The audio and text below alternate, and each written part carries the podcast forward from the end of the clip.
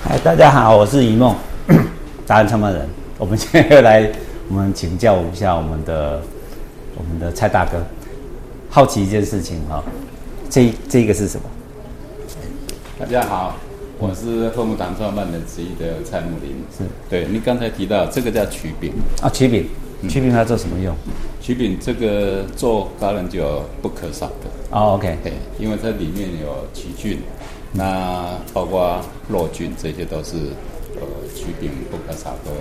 酿酒的原料之一。我突然想到一件事情哎、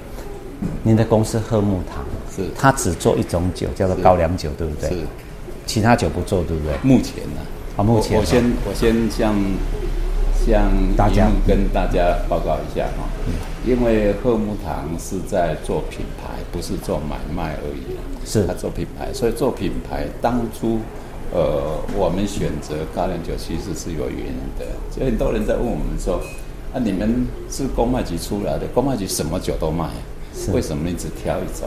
高粱酒？我说，因为我们是做品牌的，我们做品牌的，当品牌还没有知名度的时候，其实消费者并不认识这个牌子，所以这种酒这种产品其实是不好卖的。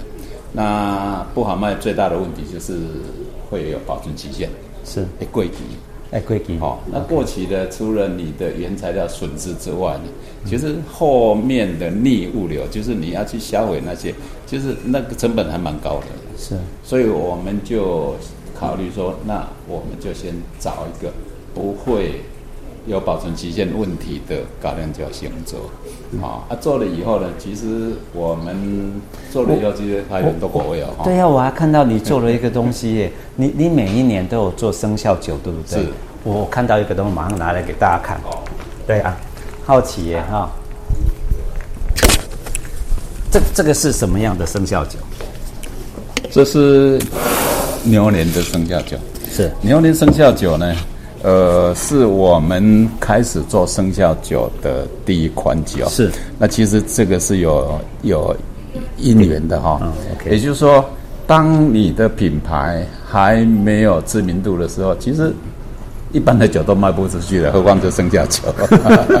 因为因为这这有收藏价值。是那你凭什么卖这个酒？呃一般的酒都不买的，还买买可以储存的酒，那更难。牛年不就是我们这一次 COVID-19 的疫情疫年？情的第二年，你在在这个中间过程对的对对对哈对，第第一年是庚子年嘛，正好对是老鼠嘛，对啊，就有人在问我说啊，你为什么不从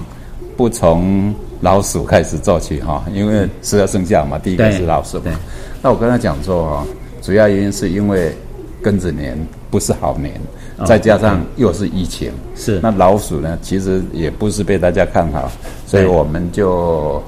呃，隔年才开始做，是隔年开始做呢，我就是希望能够扭转乾坤。哦，OK，好，然后金牛送财，所以我们这这个牛是金色的，对金牛送财就取这个吉利嘛，嘿，哎，你真的有有效哎！你一做哈、你看全台湾的疫情是我们全世界里面控制最好的一个之一，对不对？然后让我们台湾也保了一个平安，是然后大家都必须关在家里，哎，关在家里喝这个酒有效，对不对？我在想说小酌，对不对？关在家里其实，呃，我在推品酒嘛，哈、嗯就是就是不要品酒嘛，因为一般的人对酒哈、因为酒驾所造成的伤害蛮大的，是所以变成大家对酒不没有好的印象。是其实婚丧喜庆啊，刚才一梦提到婚丧喜庆都会用到酒嘛，是那酒既然是大家不可免的，嗯那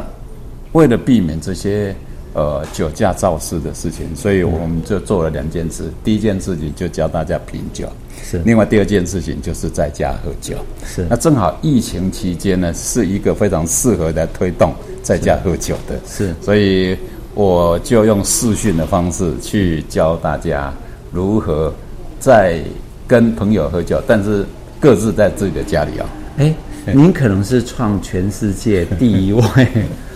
做酒的创办人自己用视讯教学推广酒的人哦，对不对？最高纪录曾经在东吴大学的校友会，是然后透过视讯教大家怎么品酒。是啊，那一天正好是礼拜五的晚上，呃，七点讲到九点啊，然后 Q&A 是从九点到十一点半，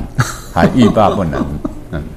这个这个很了不起一件事情，就是你已经把它一个所谓的创业变置业，嗯置业变成一个所谓的理想去推行，然后是它本身含的一件事情就是所谓对专业的以外，还有对事业的一个负责，对所谓的这个行业别的专精。那我就好奇后面这一面墙，这一面是墙是是过程吗？做酒的整过程个制作高粱酒的过程哎哦制作高粱酒这个步骤一步一步的，不过这个是比较早期啦，是早期的步骤做法。那当当然这很适合教学啦，是让大家来能容易看得到。那如果说现在的那种机械化，其实是看不出来，是因为哦感从觉看不出来，但是所以步骤是不变的步骤是以常是这个样子的对，嗯但步骤都是一定的，只是说用人工改成用机器设备，它不一样。当然，我刚上一集有提到好酒啊，好酒就是必须要用有科学化、是科技化是去生产，然后才有办法去控制、去控管，包括它的温度、湿度跟压力，嗯，跟时间。对哎这个是做酒非常重要的课题。嗯，那一定要按照 SOP 好好的去做，才有办法做出好酒。你做做做一款好酒，台湾的好酒，因为你也是代表台湾嘛，哈、我们台湾应该全世界会发光，让大家都知道。那以这个来讲，你你的理念或者说你的做事原则会是什么？呃，其实我们在上一集有提到说，我要做社会企业，解决是社会问题。第一个在生产端，我希望能够帮助农民，对然后采购他的农产品。是我是以呃纽西兰的奇异果为师，我希望透过他的方法去做，是这是一个在生产端。嗯，然后在销售端呢，我希望能够做到说未来，嗯呃，我们的获利的一部分拿出来给弱势的族群 OK，嗯啊包括呃身障、视障，嗯，或是其他的这些弱势的朋友，是是让他也能够因为我们的照顾，能够得到比较好的妥呃妥善的照顾。是那另外一个最重要就是，既然他是要代表台湾的酒，嗯，那我们就有责任去照顾台湾所有两千三百万同胞的。身心健康，嗯是因为饮酒，对，所以我们责无旁贷要去生产健康的好酒。是然后呢，也在告诉他，宣导他如何喝出健康来。是哎， ，OK，好。那我们今天真的非常谢谢你哈，然后带给我们，让我们知道说整个做酒其实它是一个不只是良心的事业，它变成事业，事业完之后它变成一个所谓的呃喝酒变成一个文化，变成一个哲学，是变成是健康。就好像说我们如果你要喝一个酒是要交给一个像您这样子在推动是，而且亲亲力亲为，自己一定会去了解、去制造，然后甚至是因为酒也是自己要喝嘛，对不对？对你你自己本本身每天可能都在在做这件事情，那呃，我们把它交给您，喝酒这件事情就让我们自己来，快乐的事情让你带给我们安全问题。喝酒，其实大家都注意到喝，呃，开车不喝酒，喝酒不开车。其实真正的目的是喝好酒，对，其实这个问题，呃，我在宣导。那我透过福伦社、狮子会、同济会，还有 BNI 的这些平台，那也透过学校的 E MBA 的课程，哦，跟企业参访，那也透过很多企业，他们也来参访，或是我去跟他们讲。也就是说，我非常的乐意去做这件事情。也就是说，当更多人知道之后，呃，如何喝健康的酒，喝出健康来。好，因为、因为这个酒的知识其实一直都在购买局手上，那没有传递出来，所以很可惜。所以我想，我们就开始要做。那另外一个呢，就是也向大家报告一下，我们公司成立了一个叫做台湾品酒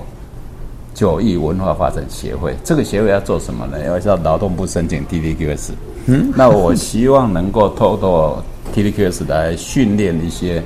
种子的教师。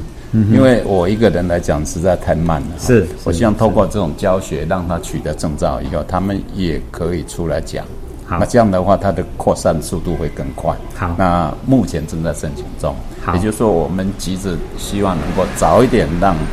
台湾的呃我们的同胞们